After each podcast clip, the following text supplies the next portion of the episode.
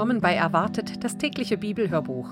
Mein Name ist Ilonka und heute ist der 8. März und wir lesen weiter in unserer täglichen Bibellese. Schön, dass ihr reinhört. Ich werde euch die einzelnen Stellen direkt vorher angeben und wir lesen aus der Übersetzung Gute Nachricht Bibel. Das Copyright liegt bei der Deutschen Bibelgesellschaft. Ich wünsche euch ganz viel Freude und Segen beim Zuhören.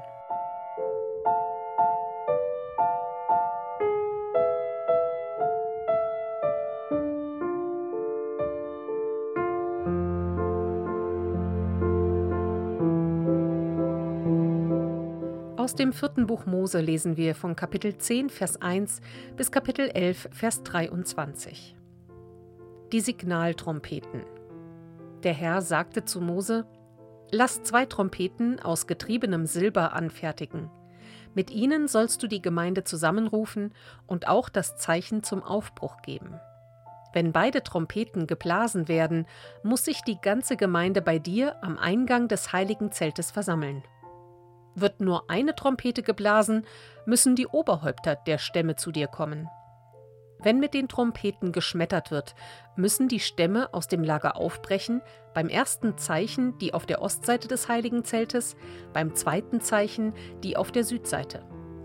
Schmettern ist das Signal zum Aufbruch, während gewöhnliche Töne zur Versammlung rufen. Die Trompeten sollen von den Söhnen Aarons, den Priestern, geblasen werden. Diese Regeln gelten auch für alle eure Nachkommen. Wenn später einmal Feinde in euer Land einfallen und ihr gegen sie in den Kampf zieht, dann müsst ihr mit den Trompeten schmettern. Dann werde ich, der Herr, euer Gott, an euch denken und euch vor euren Feinden retten. Auch bei freudigen Anlässen, wenn ihr Festtage oder den Monatsanfang begeht und mir dabei Brand- und Mahlopfer darbringt, sollt ihr die Trompeten blasen dann werde ich an euch denken, denn ich bin der Herr, euer Gott. Der Aufbruch des Volkes vom Berg Sinai. Am 20. Tag des zweiten Monats, es war das zweite Jahr nach dem Auszug der Israeliten aus Ägypten, erhob sich die Wolke vom heiligen Zelt, der Wohnstätte des Bundesgesetzes. Da brachen die Israeliten aus der Wüste Sinai auf. Die Wolke führte sie bis zur Wüste Paran, Dort ließ sie sich nieder. Zum ersten Mal vollzog sich damals der Aufbruch nach der Ordnung, die der Herr Mose vorgeschrieben hatte. An der Spitze ging die Abteilung unter dem Feldzeichen des Stammes Juda. Zu ihr gehörten außer Juda noch Issachar und Sebulon. Die Anführer dieser drei Stämme waren Nachschon, Netanel und Eliab. Nachdem die Wohnung des Herrn abgebaut war, folgten ihnen die Leviten der Gruppen Gershon und Merari, die die Bestandteile des Zeltes zu tragen hatten. Danach kam die Abteilung unter dem Feldzeichen des Stammes Ruben, zu der noch Simeon und Gad gehörten. Die Anführer dieser drei Stämme waren Elizur, Shelumiel und Eliasaph. Ihnen folgten die Leviten der Gruppe Kehat, die die heiligen Geräte zu tragen hatten. Bis sie im neuen Lager ankamen, sollte die Wohnung schon wieder aufgebaut sein. Hinter ihnen zog die Abteilung unter dem Feldzeichen des Stammes Ephraim, zu der auch Manasse und Benjamin gehörten. Die Anführer dieser drei Stämme waren Elishama, Gamliel und Abidan. Die Nachhut bildete die Abteilung unter dem Feldzeichen des Stammes Dan, zu der noch Ascher und Naphtali gehörten. Die Anführer dieser drei Stämme waren Ahiesa, Pagiel und Ahira. Nach dieser Ordnung brach das Volk Israel regelmäßig aus dem Lager auf. Gott selbst führt sein Volk. Mose sagte zu Hobab, dem Sohn seines medianitischen Schwiegervaters Reguel: Wir machen uns jetzt auf den Weg in das Land, das der Herr uns geben will. Geh mit uns, dann geben wir dir einen Anteil an dem guten Land, das der Herr seinem Volk Israel zugesagt hat. Hobab erwiderte, ich möchte lieber in meine Heimat zurückkehren. Aber Mose bat ihn, Verlass uns doch nicht. Wir brauchen dich, weil du dich in der Wüste auskennst und weißt, wo geeignete Lagerplätze sind. Du musst uns den Weg zeigen. Wenn du mit uns kommst, wollen wir alles, was der Herr uns geben wird, mit dir teilen. Die Israeliten machten sich auf den Weg und zogen vom Berg des Herrn aus drei Tage reisenweit. Die Bundeslade ging an der Spitze, um jedes Mal den Lagerplatz zu bestimmen. Unterwegs war bei Tag die Wolke des Herrn über ihnen. Immer wenn die Bundeslade aufgehoben wurde, sagte Mose: Steh auf, Herr, damit deine Feinde vor dir fliehen und in alle Winde zerstieben. Wenn sie abgesetzt wurde, sagte er: Kehre zurück, Herr, zu den zahllosen Scharen Israels. Unzufriedenheit unter dem Volk. Das Volk beklagte sich beim Herrn darüber, dass es so viel entbehren müsse. Als der Herr das hörte, wurde er zornig und schickte ein Feuer, das vom Rand des Lagers her um sich griff. Da schrie das Volk zu Mose um Hilfe. Mose betete für sie zum Herrn, und das Feuer erlosch. Sie nannten den Ort Tabera, Brand, weil der Herr dort das Lager in Brand gesetzt hatte. Unter dem bunt zusammengewürfelten Haufen von Fremden, die sich dem Volk Israel beim Auszug aus Ägypten angeschlossen hatten, brach ein unwiderstehliches Gelüst nach Fleisch aus. Die Israeliten ließen sich davon anstecken und fingen wieder an zu jammern. Wenn uns doch nur jemand Fleisch verschaffen würde. Wie gut ging es uns doch in Ägypten, da konnten wir Fische essen und mussten nicht einmal dafür bezahlen. Wir hatten Gurken und Melonen, Lauch, Zwiebeln und Knoblauch. Aber hier gibt es Tag aus, Tag ein nichts als Manna. Das bleibt einem ja allmählich im Hals stecken. Manna hatte die Form von Koriandersamen und sah weißlich aus wie Bedeliumharz. Es fiel nachts mit dem Tau aufs Lager.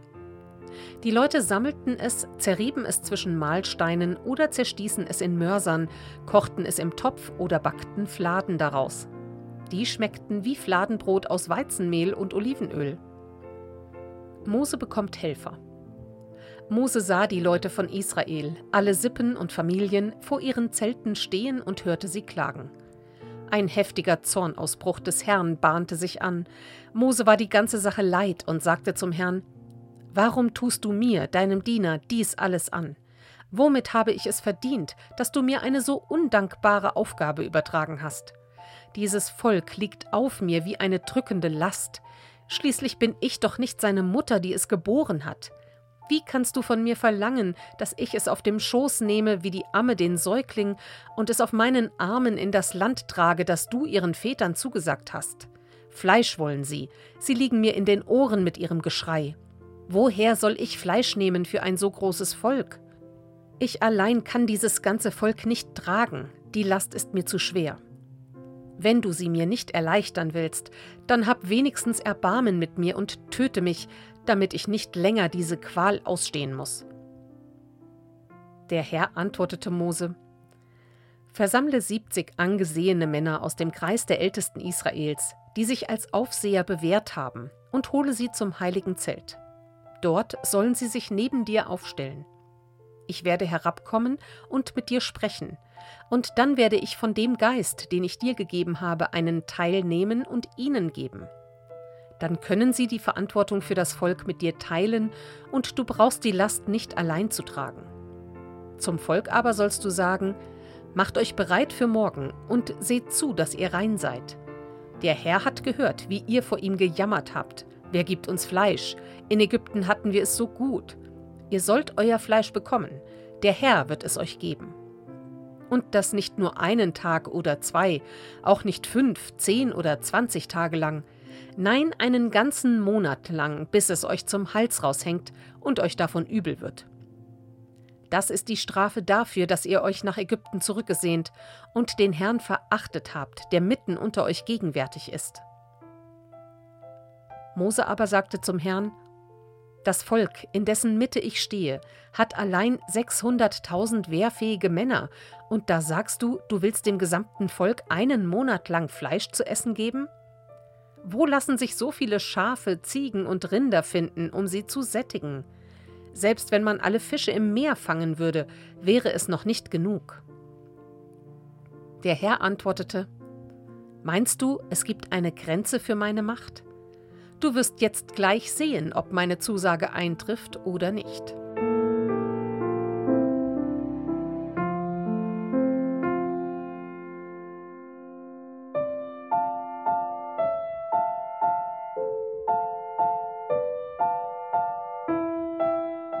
Wir lesen aus dem Matthäusevangelium Kapitel 21, die Verse 28 bis 46. Das Gleichnis von den beiden Söhnen. Dann sagte Jesus: Was meint ihr zu folgender Geschichte? Ein Mann hatte zwei Söhne. Er sagte zu dem einen: Mein Sohn, geh und arbeite heute im Weinberg. Ich will nicht, erwiderte der Sohn. Später aber überlegte er es sich und ging doch. Dasselbe sagte der Vater auch zu seinem anderen Sohn. Ja, Herr, antwortete der, ging aber nicht. Wer von den beiden hat nun nach dem Willen des Vaters gehandelt? Der erste, antworteten sie. Da sagte Jesus, ich versichere euch, die Zolleinnehmer und die Prostituierten werden eher in die neue Welt Gottes kommen als ihr. Der Täufer Johannes ist gekommen und zeigte euch, was ihr jetzt tun müsst, um Gottes Willen zu erfüllen aber ihr habt ihm nicht geglaubt. Die Zolleinnehmer und die Prostituierten haben ihm geglaubt. Aber ihr, nicht einmal als ihr das saht, habt ihr euch besonnen und ihm Glauben geschenkt. Das Gleichnis von den bösen Weinbergspächtern. Hört ein anderes Gleichnis. Ein Grundbesitzer legte einen Weinberg an, machte einen Zaun darum, baute eine Weinpresse und errichtete einen Wachturm. Dann verpachtete er den Weinberg und verreiste. Zur Zeit der Weinlese schickte er seine Boten zu den Pächtern, um den Ertrag abholen zu lassen. Die Pächter aber packten die Boten, verprügelten den einen, schlugen einen anderen tot und wieder einen anderen steinigten sie. Noch einmal schickte der Besitzer Boten, mehr als beim ersten Mal, doch mit denen machten sie es genauso. Schließlich schickte er seinen Sohn, weil er dachte, vor meinem Sohn werden sie Respekt haben. Aber als die Pächter den Sohn kommen sahen, sagten sie zueinander, Das ist der Erbe, wir bringen ihn um und nehmen seine Erbschaft, den Weinberg, in Besitz. So packten sie ihn, stießen ihn aus dem Weinberg hinaus und töteten ihn. Was wird nun der Besitzer des Weinbergs mit den Pächtern machen, wenn er selbst kommt? fragte Jesus. Sie sagten, er wird diesen Verbrechern ein schreckliches Ende bereiten und den Weinberg anderen anvertrauen, die ihm zur Erntezeit seinen Ertrag pünktlich abliefern. Jesus sagte zu ihnen, Ihr habt ja wohl gelesen, was in den heiligen Schriften steht. Der Stein, den die Bauleute als wertlos weggeworfen haben, ist zum Eckstein geworden. Der Herr hat dieses Wunder vollbracht, und wir haben es gesehen. Darum sage ich euch, das Vorrecht, Gottes Volk unter Gottes Herrschaft zu sein, wird euch entzogen. Es wird einem anderen Volk gegeben, das tut, was dieser Berufung entspricht. Wer auf diesen Stein stürzt, wird zerschmettert, und auf wen er fällt, den zermalmt er. Die führenden Priester und die Pharisäer merkten, dass die beiden Gleichnisse auf sie gemünzt waren. Sie hätten Jesus gerne festgenommen, wagten es aber nicht, weil die Menge ihn für einen Propheten hielt. Psalm 51 Bitte um Vergebung der Schuld. Ein Lied Davids. Er dichtete es, nachdem der Prophet Nathan ihn wegen seines Ehebruchs mit Bathseba zur Rede gestellt hatte. Gott, du bist reich an Liebe und Güte. Darum erbarme dich über mich, vergib mir meine Verfehlungen. Nimm meine ganze Schuld von mir, wasche mich rein von meiner Sünde. Ich weiß, ich habe Unrecht getan. Meine Fehler stehen mir immer vor Augen. Nicht nur an Menschen bin ich schuldig geworden, gegen dich selbst habe ich gesündigt. Ich habe getan, was du verabscheust. Darum bist du im Recht, wenn du mich schuldig sprichst. Deinen Richterspruch kann niemand tadeln. Ich bin verstrickt in Verfehlung und Schuld, seit meine Mutter mich empfangen und geboren hatte. Das war mir verborgen, du hast es mir gezeigt. Dir gefällt es, wenn jemand die Wahrheit erkennt. Nimm meine Schuld von mir, dann werde ich rein. Wasche mich, dann werde ich weiß wie Schnee. Lass mich wieder Freude erleben und mit deiner Gemeinde jubeln. Du hast mich völlig zerschlagen, richte mich doch wieder auf. Sieh nicht auf meine Verfehlungen, tilge meine ganze Schuld. Gott, schaffe mich neu. Gib mir ein Herz, das völlig dir gehört, und einen Geist, der beständig zu dir hält. Vertreibe mich nicht aus deiner Nähe, entzieh mir nicht deinen Heiligen Geist. Mach mich doch wieder froh durch deine Hilfe und gib mir ein gehorsames Herz. Alle, die dir nicht gehorchen, will ich an deine Gebote erinnern, damit sie umkehren und tun, was dir gefällt. Gott, du bist mein Retter. Ich habe den Tod verdient, aber verschone mich. Dann werde ich laut deine Treue preisen. Herr, nimm die Schuld von mir und löse mir die Zunge, dann kann ich deine Güte vor allen rühmen. Tieropfer willst du nicht, ich würde sie dir gerne geben. Aus Brandopfern machst du dir nichts. Aber wenn ein Mensch dir Herz und Geist hingibt, wenn er mit sich am Ende ist und dir nicht mehr trotzt, ein solches Opfer weist du nicht ab.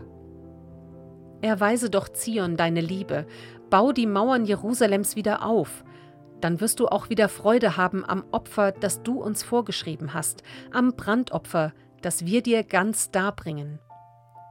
Dann werden auf deinem Altar wieder Stiere verbrannt.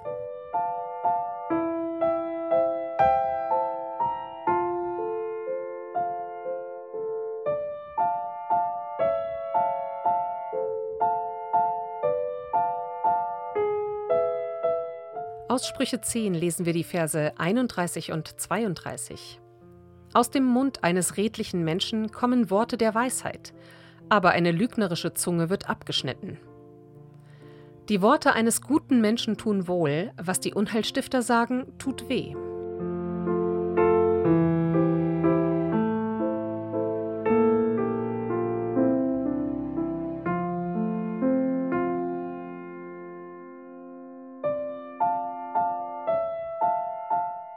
Soweit der heutige Bibeltext. Die Losung steht in Jeremia 22, Vers 29. O Land, Land, Land, höre des Herrn Wort. Und aus Matthäus 10, Vers 27. Was euch gesagt wird in das Ohr, das verkündigt auf den Dächern. Und damit euch heute einen ganz gesegneten Mittwoch. Und wenn ihr wollt, hört doch auch morgen rein, dann lesen wir natürlich weiter. Bis dann. Tschüss.